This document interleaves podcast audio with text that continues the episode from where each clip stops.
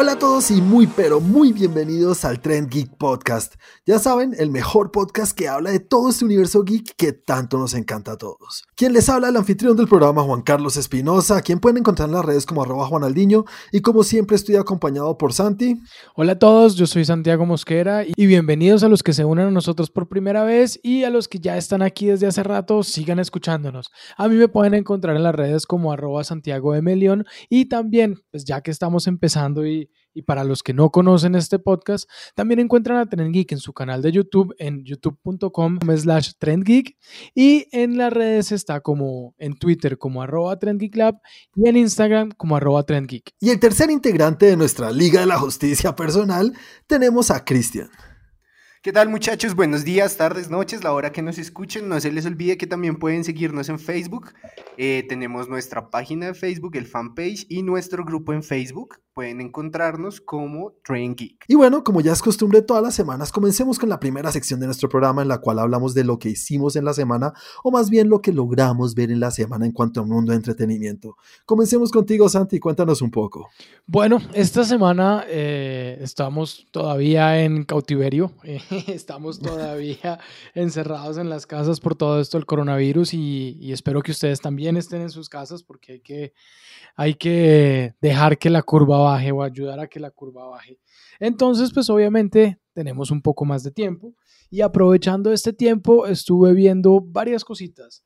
Unas de las que hablamos la semana pasada, empecé a o retomé Penny Dreadful, una serie muy chévere que había dejado en el tintero desde hace ya un par de años y que me di cuenta, pues hablando con Juan y con Chris, que, que viene una, como un spin-off o una, algo, algo de Penny Dreadful, pero en, en Los Ángeles, en The City of Angels.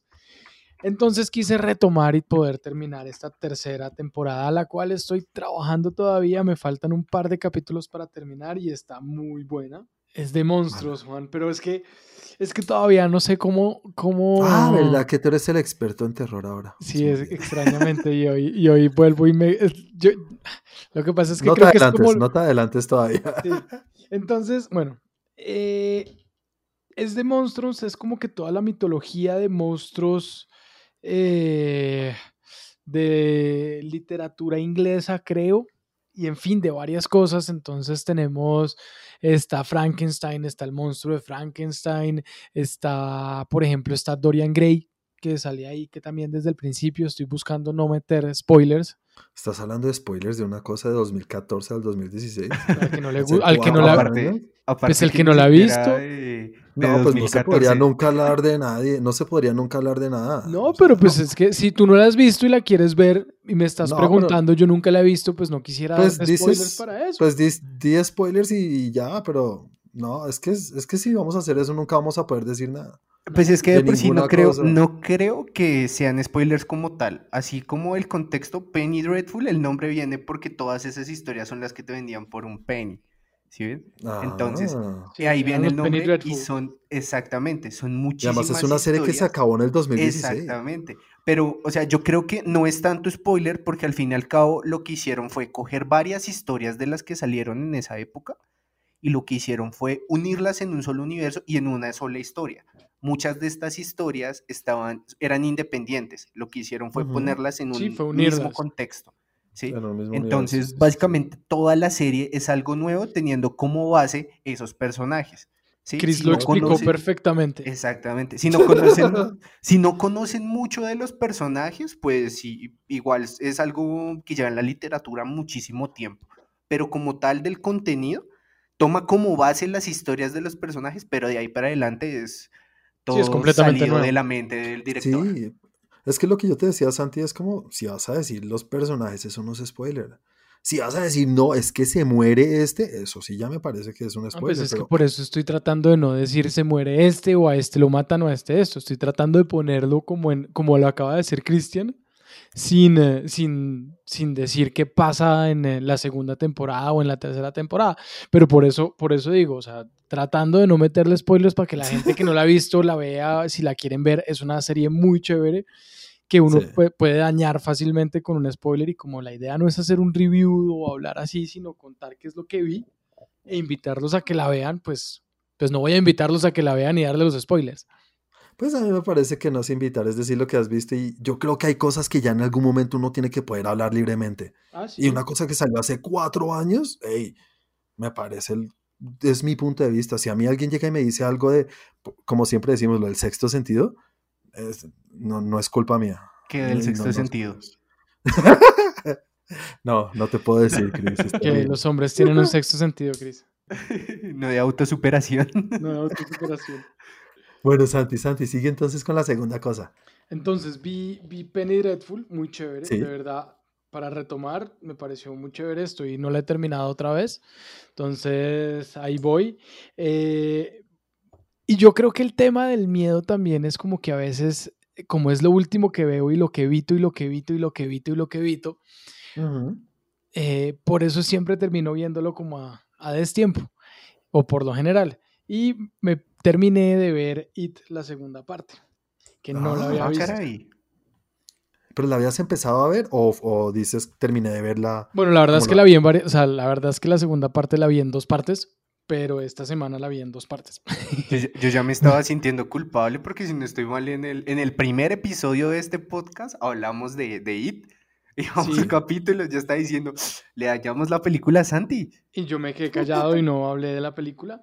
Y lloré en una porque- esquina. Porque, porque no la había visto y es culpa mía porque le había oído y le había oído y había dicho, ah, la dejo para después, la dejo para después cuando tenga tiempo, tengo otras cosas que ver. Y siempre me pasa, eh, creo que lo mismo me había pasado con Penny Dreadful, aunque no me parece que sea de miedo Penny Dreadful, que tenga monstruos, no quiere decir que sea de miedo. Sí. Eh, pero, pero las había dejado y pues esta semana, este fin de semana sobre todo, tuve, tuve un poco más de tiempo, entonces estuve viéndolas. ¿Y ¿Cómo te Eh, fue con It 2? Bien, bien. It- bueno, capítulo 2. Bien, chévere. Eh, no es que yo diga así, uff, buenísima la película. Eh, no sé, no me mató. El final tampoco es que me haya llenado la forma como, como llegan al final. Tampoco es que yo diga como, uy, es entretenida, es chévere. Creo que no la repetiría, pero no me arrepiento de haberla visto. ¿Cómo te fue a ti con la primera parte y esta? O sea, comparándolas. No, la primera parte fue mucho mejor. Sí, estoy de acuerdo. Sí, me pasó también. igual. Yo creo que es que tengo entendido, yo no he leído el libro, pero creo que tú sí, Juan. Creo que el Sí, me lo libro, leí el libro son, Antes de que saliera la primera parte. Exactamente. El libro, si no estoy mal, son como lo, lo, em, lo que pasa cuando son niños y lo que pasa cuando son adultos consecutivamente. O sea, como que está mezclado. Entonces, sí, de, sí, pr- de pronto por eso la, pues, la narrativa es diferente y lo tiene uno más pegado. Pero este- de pronto el hecho de escuchar la historia primero de los niños y después la historia de los adultos le quita bastante. Sí, sí, sí, sí, hacer esa separación. eh, no digo que le quite bastante, porque es que como vimos en la primera entrega, se logró sin que tuvieran que ver nada de los, de, de los Sí. adultos. Sí, pero el problema, el problema de pronto no es ese. El problema no es que se logre la primera parte, sino cómo lograr la segunda parte cuando ya la primera ha pasado hace tanto tiempo. Tal cual, tal cual. Yo creo que sí lo hubieran podido, lo hubieran podido lograr, pero todo, todo, todo se, se lleva a cabo, es como en el desarrollo que leen, cómo lo, des- lo- cómo lo hacen. Y creo que no lo hicieron de la mejor forma. Exacto. Creo que sí. El libro, el libro es increíble, es buenísimo, es una Biblia, son casi 1200 páginas y, y decir que es que no llegó a los talones de que es el libro es, es que es obvio porque ese libro tendría que haber sido una serie como lo intentaron hacer en los 90 que fue terrible también, pero pero no, no, no esperaría que fuera igual al libro, pero eso fue creo lo, lo que más sorprendió de la primera entrega, que fue muy buena película con unos niños súper buenos actores que una historia muy chévere y la contaron muy bien.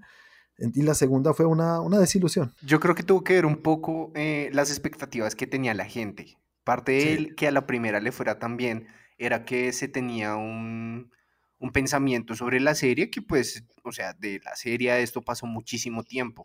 Entonces, digamos que esta es contar la misma historia, pero para esta generación, y esta vez sí andaron como en más detalles específicos que tiene el libro. Por ejemplo, si hay mucha gente, por ejemplo, cuando uno lee el libro, tiene la, mm, como el contexto de todo lo que sucede, de dónde viene, e intentar contarlo en la segunda es complicado porque el, pues como dices, tú tienes 1200 páginas que te dan un contexto mucho más amplio que ahí tienes que poner en, en dos horas y demás.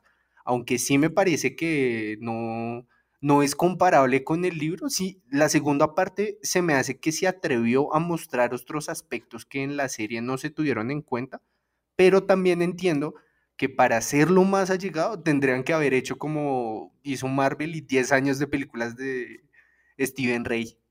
Porque es demasiado, o sea, es demasiado el contexto. Son muchísimos libros que se conectan entre sí y, y pues no hay forma. Sí, además que este libro de It es como el que, el que muestra ese, ese centro de lo que es el universo de todos los libros de Stephen King. Eh, It tiene mucho que ver, o sea, Derry, donde se desarrolla, lo mencionan en todas las películas o en todos los otros libros de Stephen King. Todo está centrado en en Es una de las cosas que une todo, ¿no? Exactamente. Y además que cuando él escribió It, pues para los que no saben, fue en su época más, digamos, rumbera. Él es, eh, es, es, muy conocido que él ha tenido problemas con el alcohol, con el consumo de sustancias. Y cuando escribió este libro, él estaba en, en, una época bastante libre de su vida. Y se nota en lo que escribió en el libro. Él habla del universo y de dónde viene y que es una tortuga y que el caparazón de la tortuga, unas cosas rarísimas. y de cómo se siente la pared. Esta pared está más suave. Y yo entiendo por qué esas cosas no las meten en una película, porque, hey, no, obviamente hay películas en las cuales se puede meter, pero creo que una película así no, no, no cuadra, no cuadra y además con la primera parte sería muy distinto. Y otra cosa es que, pues para los que no saben, hasta había una orgía entre los niños en el libro, o sea, es que en serio estaba en un, en un momento raro de su vida. ¿Entre los niños? entre los niños. Entre los niños. Imagínate cómo era la orgía porque solamente hay una niña. Entonces era bastante perturbador. esa parte del libro es, es duro, es rarísimo y, y, a Stephen King le han dado bate por eso. Sí, claro, pero aparte también siento que no es algo que uno quiera ver en una película. O sea, si alguien es así súper puritano y dice quiero ver la orgía, no entiendo por qué. O sea, ya, me parecería que rayaría en otros aspectos. Me pues parece si, que... si, esto tiene algo que ver con... Si, o sea, si ese pedazo de contenido tiene algo que ver con la historia de cómo se cuenta y es importante y relevante, pues hay que ponerlo. Pero yo creo que en este caso no lo pusieron porque no era tan relevante y no era tan importante. Pues pero mira depende del, del final que le vayas a dar. Sí, yo no creo que lo haya puesto como por ser porno de niños o algo así. No, él lo hizo porque era una forma de demostrar cómo los niños superaban este mal que los atacaba y el miedo que ellos tenían, que es lo que alimenta pues a la cosa o a it.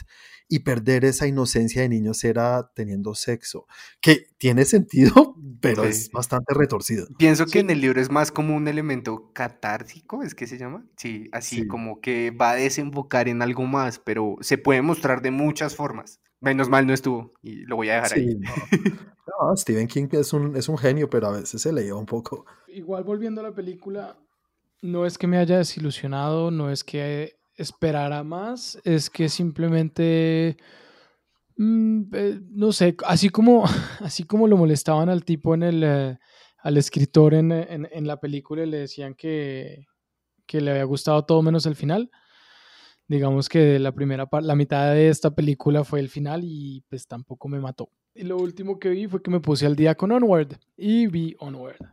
Cuéntanos cómo te fue con Onward. Es chévere, es bonita, es, es, es, bonita, es para ver en familia, es una película, sí, muy, familiar, muy de Pixar, chévere. ¿Cómo te fue viéndola con, con, la, con el tema de hermanos y eso? Digamos, eso es algo que a Chris le afectó o le gustó un poco más que a mí, no sé. Sí, a mí me dio en la nuca. No, pues me parece chévere, chévere el tema de los hermanos, pues bonito.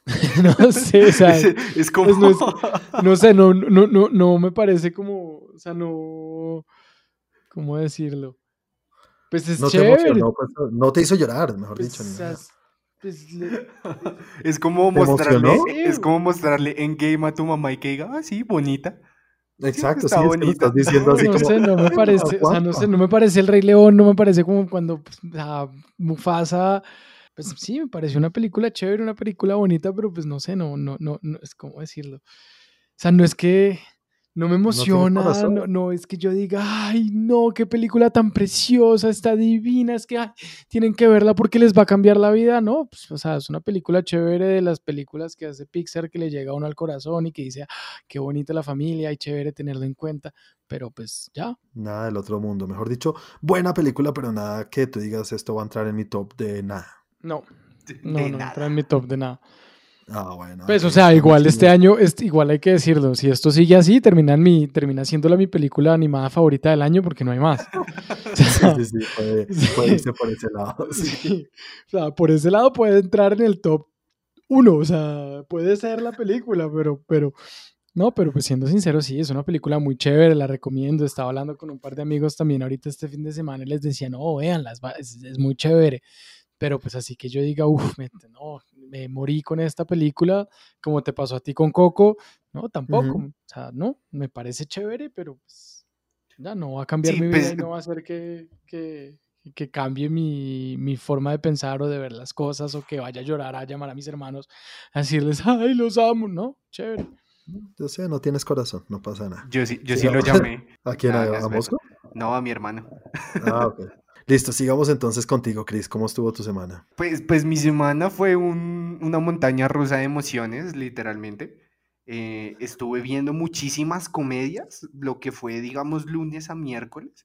Estuve Ujú. dándole fuerte a las comedias, creo que me volví a repetir How I Met Your Mother, eh, Brooklyn, y ya eh, cuando iba llegando a la mitad de la semana dije, no, estoy viendo cosas muy felices, necesito ver algo de drama, y vi- la verdad vi tres películas, y para no andar en temas que vi hace mucho tiempo, y dije, esto, es- estoy seguro que esto me baja el ánimo, y así fue. Solamente necesité el jueves para dañar todo el trabajo de la semana. Y fue, no sé si han visto, pero uno de los animes más famosos que existe alrededor del mundo es Evangelion. Evangelion tiene tres películas y estamos a la espera de la cuarta que salga este año. Pues eso se esperaba antes de que pasara todo esto. Y son como unos rebuilds. ¿sí? Está la serie original y después de esa serie original, con la misma historia, sacaron tres películas donde pusieron personajes extra. eh, no sé, pasa mucho en el anime que después de una serie muy buena lo que hacen es volver a escribirla, dejan los mismos personajes, pero les cambian muchas cosas y el final y las cosas. Y eso intentaron pasó en hacer con Dragon las Ball. Eso también Exacto. pasó en Dragon Ball, eh, eh, en el Súper. último, Super, Exactamente.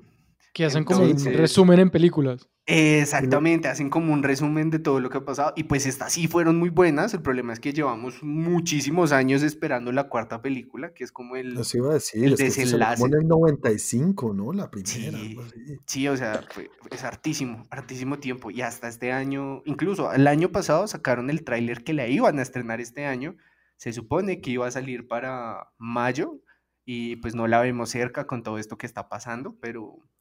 Pero igual solo necesité tres películas para reconsiderar mi vida. Para dañar todo ese, toda esa comedia que habías Sí. visto. Entonces dije, no, este, vamos a ver otras cosas. Estuve también viendo Akira. No sé si han... Akira, buenísimo, sí. Sí, es una película brutal en animación Ujú. Y sobre todo en, en el contenido que tiene y guiones y demás. Y terminé una, una, perdón, una serie que llevaba muchísimo tiempo persiguiendo y más que todo como por lo que los capítulos a veces eran muy largos o me alejaba un poco, no había terminado y era Vikings. Ok, Oh, ¿y la terminaste completa? Sí, ya todo. Incluso tuve tiempo de empezarme a, a ver eh, los apartes cronológicos, qué es verdad, qué no, los personajes, referencias históricas y demás. Y bueno, les voy a entrar en contexto. La verdad es que yo no estoy trabajando, por eso tengo tanto tiempo libre, no se sientan mal por eso. Entonces, pues digamos que sí, y, y me gusta mucho, me gusta mucho todo lo relacionado con la mitología nórdica, entonces me puse a esa tarea, es una serie muy buena, digamos que ya al final empieza a perder, pero es más por el hecho del, como el cambio de protagonista, Sí. que digamos que no hay muchas series que lo hagan muy bien, el pasar la capa a la siguiente persona, y pues ahí pierden un poco y supieron cuándo acabarla, me parece a mí. Sí, es Ok, muy a mí me pasó eso, yo creo que yo me quedé ahí, en ese Sí, cambio. es que es complicado como hacerlo bien, ¿sí? Como hacer que todas las personas vuelvan a sentir esa conexión que tengan con el protagonista. Es complicado. Sí, y aparte tiene que ver mucho que tiene como su rasgo histórico, ¿no? Pues si Sí. digamos, tienes el nombre del personaje, sabes que es un personaje que tiene libros, tiene referencias y pues sabes qué va a pasar.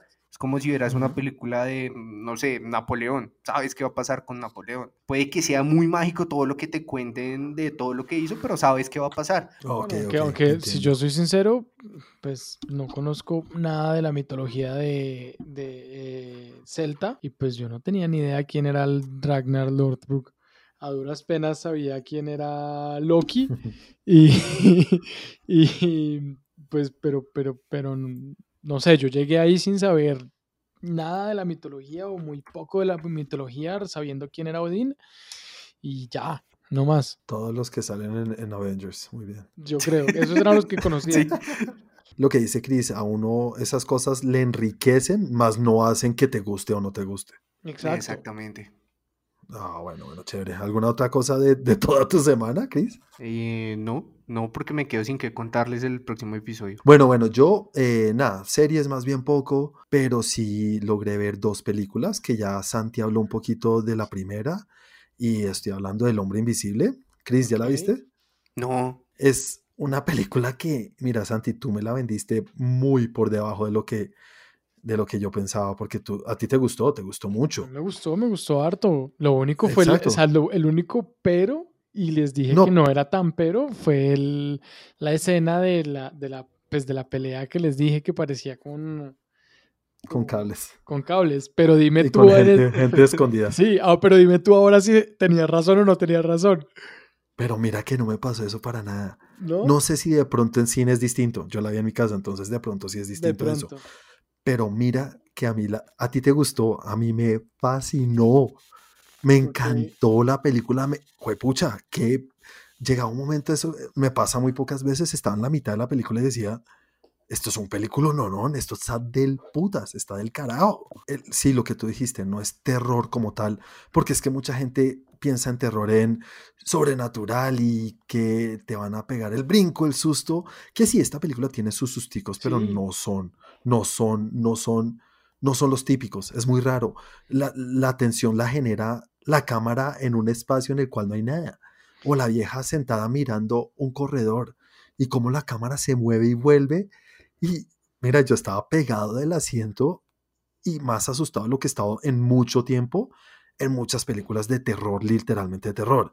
Esta película me generó un estrés gigante y creo que eso, sin ser terror, me genera más, más, más ese sentimiento de, de, estar como incómodo que cualquier otra película que he visto en mucho tiempo. Lo que, cuando tú sabes lo que costó y tú ves eso y dices, madre, ¿cómo lograron llegar a eso? Eh, Lee Wan hizo un trabajo impecable. Impecable y es eso, es que en serio ojalá la mayoría de los estudios de Hollywood se, tomen un, no sé cómo se dice eso, un, una nota que sí, tomen ejemplo, tomen una, una notica nomás de lo que hacen aquí, que es contar una buena historia sin tener que gastarse una millonada gigante. Imagínate que esta película empezó o sea, tuvo dos, una semana, dos semanas en, eh, en, cartelera antes de que empezara realmente todo el tema del COVID-19 y logró recaudar plata, hacer, o sea, generar ganancias del doble o el triple de lo que, no más, de 10 veces lo que costó. Sí, como decía que era como 18 veces lo que costó. 18 veces lo que costó. O sea, la cantidad en porcentaje de ganancias que generó fue gigante más que muchas superproducciones que le gastan toda la plata del mundo y se terminan ganando o entrando a punto de equilibrio ahí apenas. En esta costó 7 millones de dólares y recaudaron, no sé, eh, creo que 200 millones de dólares. No, en cartelera creo que lo último a lo que llegaron fueron 150 millones. 150 millones de dólares, o sea, y costó 7 millones de dólares, o sea, es algo que yo digo, completamente ganancia. Hagan más películas de estas que no cuestan tanto, pero que son buenas y que el guion, el script, que todo está bien hecho, buenos actores que tienen, que, lo, que entretienen de verdad y que no necesitan tanta cosa. Obviamente, pues no sé, las hay películas que necesitan y que están obligadas a tener efectos especiales. Marvel es imposible hacer una Guardianes de la Galaxia sin efectos especiales. pero, pero venga, hay muchas otras películas que a veces no los necesitan. Sí, tal cual. Y además que eso como que le gusta a uno. O sea, mira la emoción con la que hablamos, dándole una cosa buena a algo que, que, le fue tan bien. que ni siquiera dinero que nos...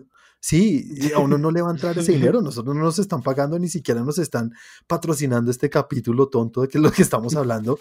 Y como que nos emocionamos de que a una película sí le haya ido también. Sí, muy chévere, Chris, tienes que verla, por favor, es muy fácil vamos a explicar cómo se paga por VOD para que la próxima semana lo puedas, la puedas haber visto. Listo, bueno, y voy a seguir entonces a la segunda película que vi esta semana, justo la vi ayer, y es The Way Back, la última película ah, de Ben Affleck. Sí, la vi también, está en VOD para verla. Creo que es inevitable no hacer una comparación, un paralelo con la vida real que todos sabemos de lo que pasa en la vida de Ben Affleck o lo que pasó ahorita hace poco con su problema con el alcoholismo, algo que ha sido muy público y que él mismo ha hablado y que incluso lo hablamos acá en un capítulo hace, hace poco, y cómo a raíz de estos problemas con el alcohol pierde a su familia, a su esposa y cómo intenta luchar por ella.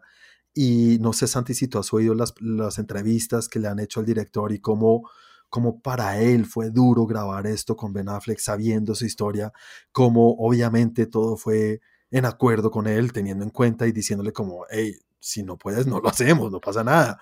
Pero, pero Ben Affleck estaba de acuerdo en hacerlo y él lo hizo de alguna manera, creo yo, como una forma de terapia y de sacar esos demonios que seguramente aún tiene en su vida.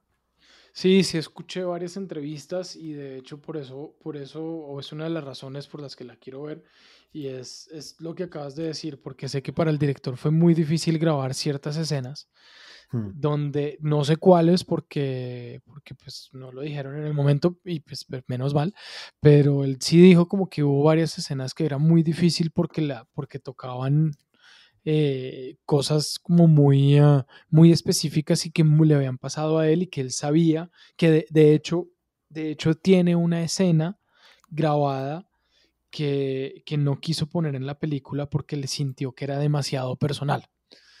Por ejemplo, eso fue una de las cosas que recuerdo que dijo el director en ese caso. O sea, como que estábamos grabando y teníamos que grabar una, una escena que era así de esta manera. Y, y, eso era exactamente como que lo que le había pasado a él y la forma como lo grabó fue tan, fue tan personal y la, la reacción de él que ya no era, o sea, como que estaba en el límite entre la actuación y la realidad que dijo que pues Ben Affleck nunca le pidió que no la pusiera, nunca le dijo nada, simplemente él como por respeto a Ben dijo como no, esta no la voy a poner y la voy a guardar porque, porque pues me parece que es, es muy de él. Y otra cosa que, que me gusta y, y, puedo resaltar de la película es que, jueputa, gracias a Dios tenemos a un actor como Ben Affleck. Aquí se ve el calibre de actor que es. Aquí se ve el, el cómo le puede callar la jeta a mucha gente, o no callar la jeta, pero sí hacer a todas esas personas que siguen diciendo, ay, el de Armageddon, ay, no, el de, eh, el de Jiggly, el, de Daredevil. Eh, sí, ha hecho películas muy malas, eso no lo va a negar nadie, pero Ben Affleck es un señor actorzazo y aquí se ve, y no voy a decir que es que está, está actuando, no, no, está actuando su vida real, entonces por eso es tan fácil. No, no, se ve, se ve el calibre de actor y es un actor muy bueno. Y otra cosa es que es un animal, puta, que mantan aquí, aquí no sé si, si a propósito cogieron gente más chiquita que él, pero todo el mundo le llega como como a los, a los codos. Y, pues es que yo, tres personas. De pronto lo hacían pasar por profesor de básquet que mide 2 metros 10 y él debe medir 1,95. Sí, yo creo que es eso. Y además gigante. Se ve como un oso, porque acá está como gordito, como, sí, como con sus problemas de alcoholemia. Entonces se ve, se ve ese cuerpo que seguramente sacó para, para Justice League y para Batman v Superman y se ve que eso ya se ha vuelto un poco más flácido. Como, Thor, como Thor en... Eh, sí. Como Factor. No tan allá. O sea, como que, como que descuidó la panza, pero sigue teniendo unos brazos del tamaño de tu cara. Sí, sí, sí, aquí se ve como una vaina muy grande, puta, es gigante. Y qué buen actor, ey, súper recomendada. No es la mejor película del año, o bueno, como ya saben, que llevamos poquito, pero de las mejores actuaciones sí es del año y súper recomendada. Bueno, hay que verla, hay que verla. Eh, nada, seguimos con la segunda sección, señores. Sí, sigamos. Listo, la segunda sección normalmente nos metemos en lo que son las noticias o las cosas más importantes que sucedieron en el mundo del entretenimiento en cuanto a noticias. Y pues no es que haya habido mucho movimiento por todo esto del COVID-19, ya saben que todo está un poco frenado, como en pausa. Entonces llegamos a un acuerdo todos y es que vamos a hablar un poco de un tema que es muy recurrente en el mundo geek, ¿no? Es algo que creo que si sabes algo de todo el mundo de, de todo el mundo de cómics o el universo de, de, de, DC y de Marvel un poco, sabes de esto. Y estoy hablando de lo que es conocido popularmente o entre las redes como el Snyder Cut. Creo que podríamos empezar explicando un poco qué es esto del Snyder Cut para los que nos están oyendo y no tienen conocimiento de qué es. Chris, explícanos un poco tú entonces, ubica un poco a la gente que no sabe muy bien. Mostrándoles un poco, dentro de lo que sucedió, no sé si recuerdan, pero en el momento en que se estaba grabando Justice League, hubieron muchos factores que generaron que precisamente Zack Snyder saliera de la producción. Pues entre ellos el evento terrible de su familia, hicieron que a la mitad de, eh, no sé si las grabaciones o ya en postproducción, pero ya en, en parte más bien avanzada, él tuviera que salir del proyecto. Entonces, eh, ¿Qué fue lo que pasó? Pues para ese entonces necesitaron conseguir otro director. Si no estoy mal, consiguieron a. Josh Whedon. Eso, a Josh Whedon. Y lo que sucede es que mm, mucho se ha dicho, y más después del estreno de la película y lo que se ha visto, que lo que vimos nosotros en la pantalla no era el corte ni la idea general que tenía Zack Snyder en su cabeza. ¿sí? Y de ahí para allá hay 3.596 hipótesis de por qué llegamos a lo que vimos en los cines. Obviamente lo primero que salió a ver fue, pues bueno, él quería darle un tono un poco más oscuro, quería llevarlo por otros lados. Eh, empezaron a salir muchísimas escenas que uno no se explica cómo no terminaron en el corte final.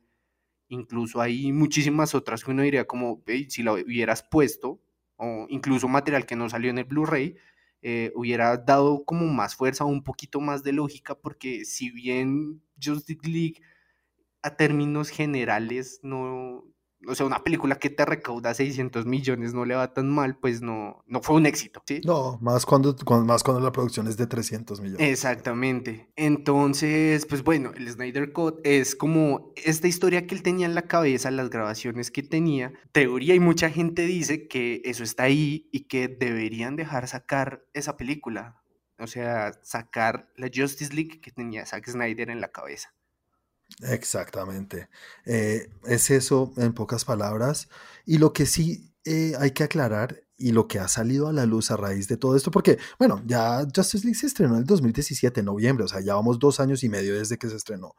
Em, es una cosa que él mismo ha ido alimentando este hashtag, que digamos es lo que sustenta o lo que soporta todo esto que es el Snyder Cut, y es que es Release the Snyder Cut. Entonces, estrenen o, entreguenos el Snyder Cut.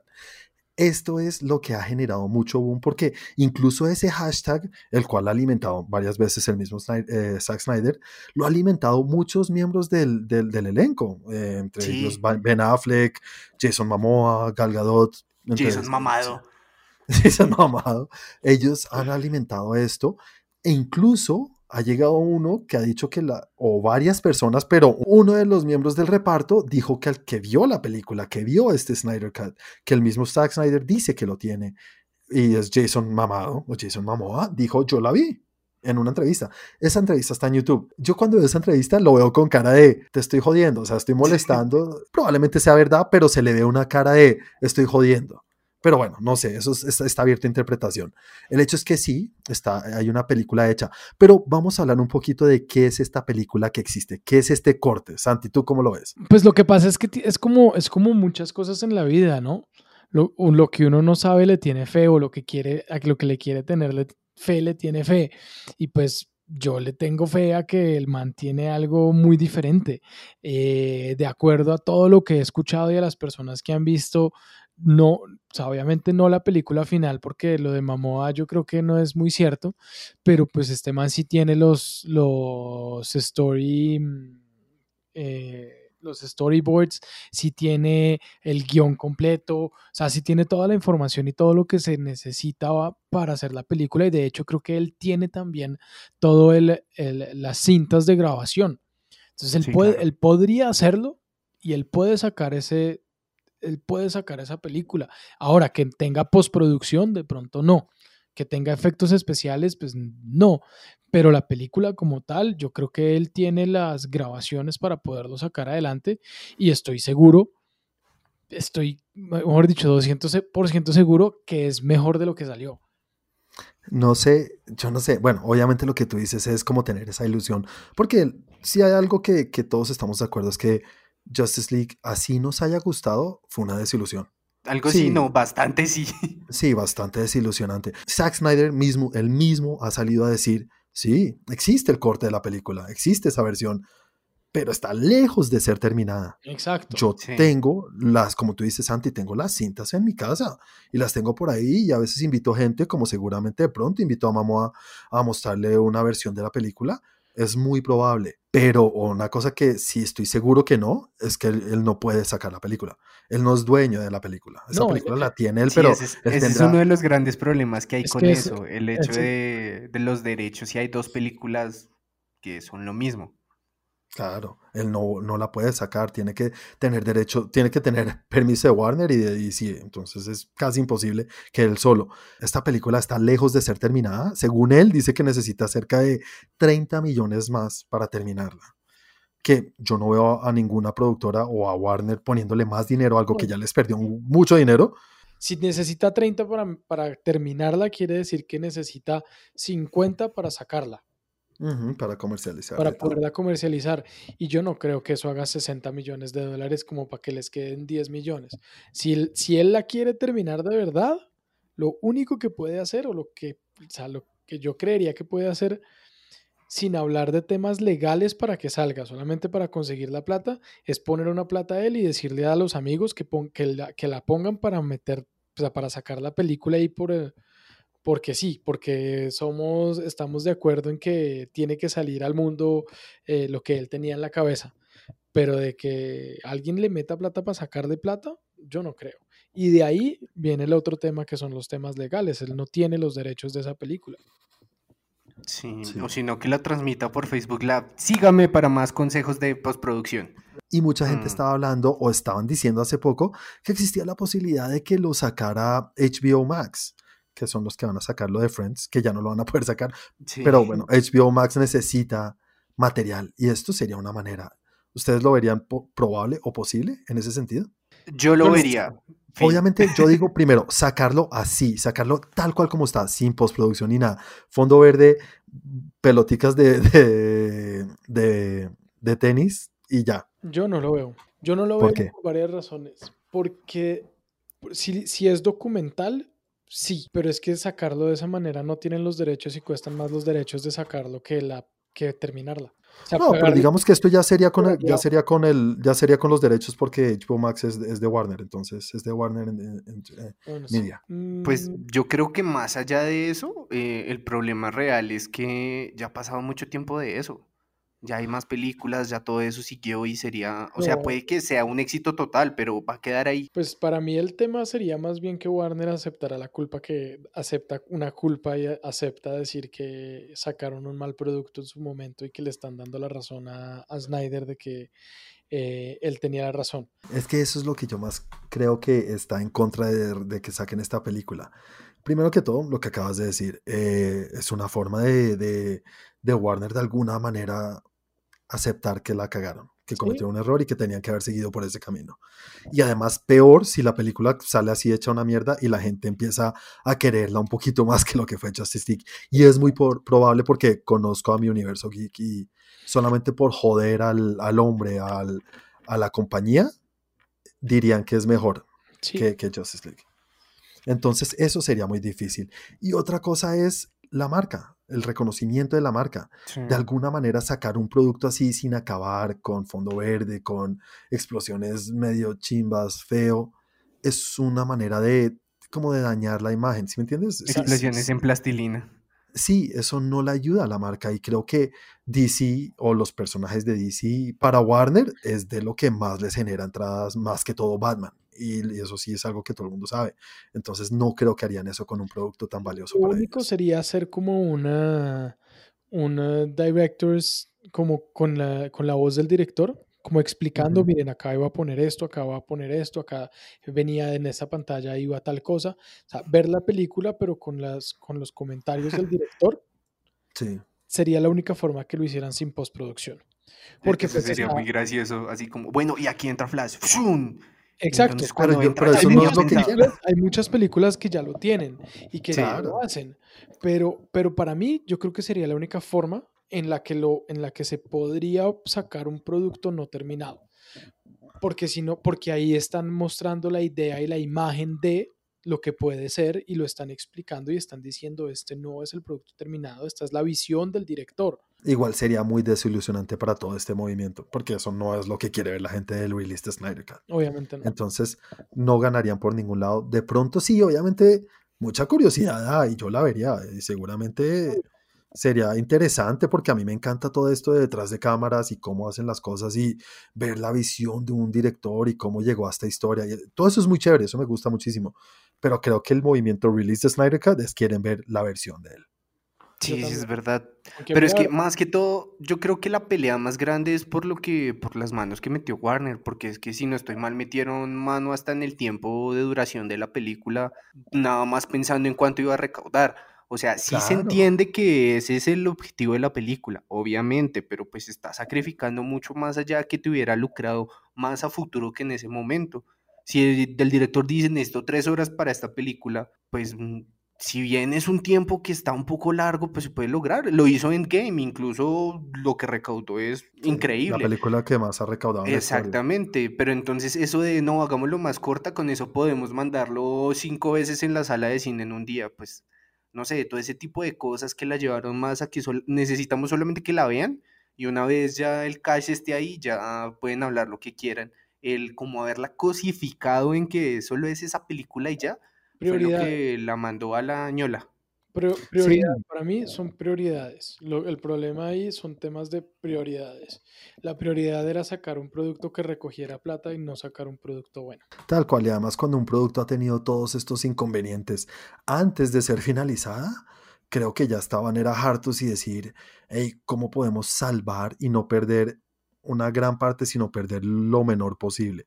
Y creo que eso fue lo que hicieron, porque incluso después sacaron el Director's Cut, que es mucho mejor, eh, no, sí fue Director's Cut, ¿no? ¿Cómo se llama? Mm. Justice League eh, sacaron la versión extendida. Sí. la versión extendida. Sacando eso, sacando eso, hasta ellos mismos están aceptando como, hey, la cagamos un poco, aquí está la versión por lo menos un poco más completa, no la versión de Snyder, pero sí todo lo que nosotros metimos mano ahí. Otra cosa muy interesante de lo que es todo este Snyder Cut es que él ha ido aceptando y diciendo cosas muy interesantes. Primero que todo, era que esta historia que él tenía en su cabeza iba a estar dividida en tres partes. Iban a haber tres películas de Justice League, en las cuales iban a suceder cosas muy interesantes. Primero que todo, en esta primera película, que sería el Snyder Cut, de, pues de lo que sabemos que sería el Snyder Cut, estaba incluido eh, Linterna Verde. Sí, que muy chévere. Linternas. Y pues ahí vimos una partecita en la película que fue como un, un, recopilatorio de lo que había sucedido antes en la pelea con los amazónicos y todo eso, ah. con Darkseid. Pero él dice que sí iba a aparecer y iban a explicar un poco sobre las linternas. Bien o no, el problema con Linterna Verde fue que entró muy mal al mundo del cine, pero en el cómic Linterna Verde es es una vaina apoteósica, o sea, es increíble, es buenísimo. Si las cosas hubieran salido bien, nada más yo creo que tendríamos una saga de linterna verde que nos da para tener películas de aquí a que yo me muera. Pero bueno, bueno, o sea, volviendo un poco a lo que hizo Marvel, que por ejemplo tiene dos personas detrás ahí que estuvieron pensando en la producción, que tuvieron una planeación para todo eso sin importar cuántos años fuera a durar, y se dio, porque todo estaba pensado para eso. El problema que está teniendo ahorita Warner es que este no me está funcionando y lo cambio y lo cambio y empiezan a rotar una cantidad de ideas que al final alguien va a tener que armar y va a quedar un Frankenstein que no funciona. Sí, lo que le pasó, lo mismo que le pasó a, a, Star Wars en estas últimas tres películas. Sí. es lo que tú decías la vez pasada, Santi, que, que dicen como hagan esto y, y el que va llegando va reaccionando de acuerdo a lo que dicen los fans o cómo lo está recibiendo el público y reaccionar, ¿cómo se dice? Están siendo muy reaccionativos, muy reaccionarios. Sí, no hay planación. O sea, para mí se traduce a no hay planación, no hay una, una, línea, una línea directiva que señale hacia dónde vamos, hacia dónde va el norte, que sí, que de vez en cuando nos movemos un poquito de ese norte para volver a encontrarlo, pero que hay una línea directiva y que se sabe a dónde van a llegar, que se sabe cuál es la historia. Y para mí ese es el problema que tuvo Warner desde el principio, que Snyder tenía una idea que hizo como su pitch de de, venga, vamos a hacer esto. Y Warner fue metiéndole vainas y sacándole y quitándole y poniéndole y pues no, finalmente quedó un híbrido ahí entre lo que el man quería y todo lo que Warner le fue metiendo para, generar dinero y para meterle la historia y lo obligaron a, a, sea, metiéndole mano y le obligaban a poner y a quitar que pues quedó el 30% de lo que él quería hacer. Eh, otra cosa muy interesante que me gusta mucho es que, como les dije ahorita, iban a haber tres películas. Saben que en, creo que en la primera película iba a morir Batman. Por eso, el por qué eh, hicieron el casting de un Batman tan grande, tan mayor como Ben Affleck y que ya está en el final de sus, pues, de sus días o, bueno, en, sus, en sus años de luchar contra los malos y ser el vigilante de la, de la noche y que ya no le importa más que todo nada. O sea, se notaba, se notaba en la película. Era un Batman que ya mataba por matar. Eh, no tenía remordimiento ni, ni, le importaba hacer lo que, lo que fuera con tal de sacarle una respuesta a un malandro o algo así. Luego, en la segunda o en la tercera, no sabemos si en cualquiera de las dos, pero según lo que ha dicho Snyder, en algún momento la idea de la película, de la segunda o la tercera, iba a ser todo, iba a tener que ver con todo esto de Flash, que vimos un poquito que puede viajar en el tiempo. En los cómics se sabe muchísimo, ¿no? Pero ahí en, en Batman v Superman vimos un poquito acerca de eso, pero iba a ser mucho más importante, así que iban a intentar viajar un poco en el tiempo, deshacer lo que sucedió, volver a recuperar a Batman, arreglar un poco todo este daño que hizo Darkseid. Entonces, a mí, a mí esa historia así en sí, por encima, me suena el putas, me suena el carajo. A mí me claro, pero es que ahí es donde, ahí es donde el tipo sabía para dónde iba y cómo lo quería hacer, pero eh, eh, eso es la diferencia entre la teoría y la práctica. Ay, sí, y, y, la reacción de, los, de, la productora y la reacción de Warner, que medio vieron que le estaba viendo un poco regular y que no estaba haciendo los billones que estaba haciendo Marvel, pues no, cambiemos. No, en serio sí. Exacto. Ah, ellos son los que ponen el dinero y tienen derecho a hacer las cosas, pero a veces la cagan. Y... Sí, y bastante. Sí, más de lo que uno espera. Pues igual yo les iba a preguntar al fin qué pasó con eso, porque a mí me parece que, o sea, una manera de salvar todo eso y y hacer que pueda funcionar era lo que se tenía pensado con Flash, en hacer la película de Flashpoint. Pero hasta donde sé, eh, empezaron a mirar para otro lado, que ya no querían a Ezra Miller, que bla, bla, bla, bla, bla. Si hay una película que ha pasado de mano en mano, de director en director, escritor, que incluso el mismo Ezra Miller dijo que él quería escribir el guion y le dijo, la productora misma le dijo a uno de los directores, no me acuerdo cuál era el que estaba detrás del proyecto en ese momento, le dijo, sí, vamos a dejar que el que el actor principal le dé un, pincelazo al, guion. Una falta de respeto, en serio. Ezra Miller puede ser un gran actor o lo que sea, pero tú haz lo tuyo y deja a los demás hacer lo que ellos están haciendo. Yo, no iría, o sea, yo no llegaría hasta allá a decir tú haz lo tuyo y deja a los demás que sepan lo que saben hacer, porque pues hay muchos actores que tienen ese talento y que logran hacer ese tipo de cosas, pero porque lo han estudiado, porque lo han llevado, porque lo han trabajado y porque lo han demostrado. Más no un chino pues, que nunca ha hecho nada, nunca ha escrito nada y hoy quiero escribirlo.